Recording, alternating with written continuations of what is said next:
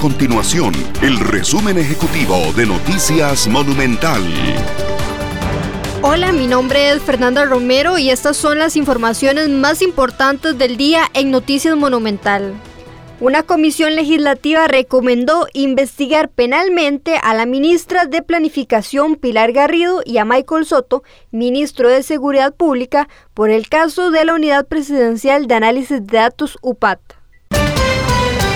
La Caja Costarricense de Seguro Social separó a un funcionario vinculado con una presunta vacunación anómala a un adulto mayor entre Ríos.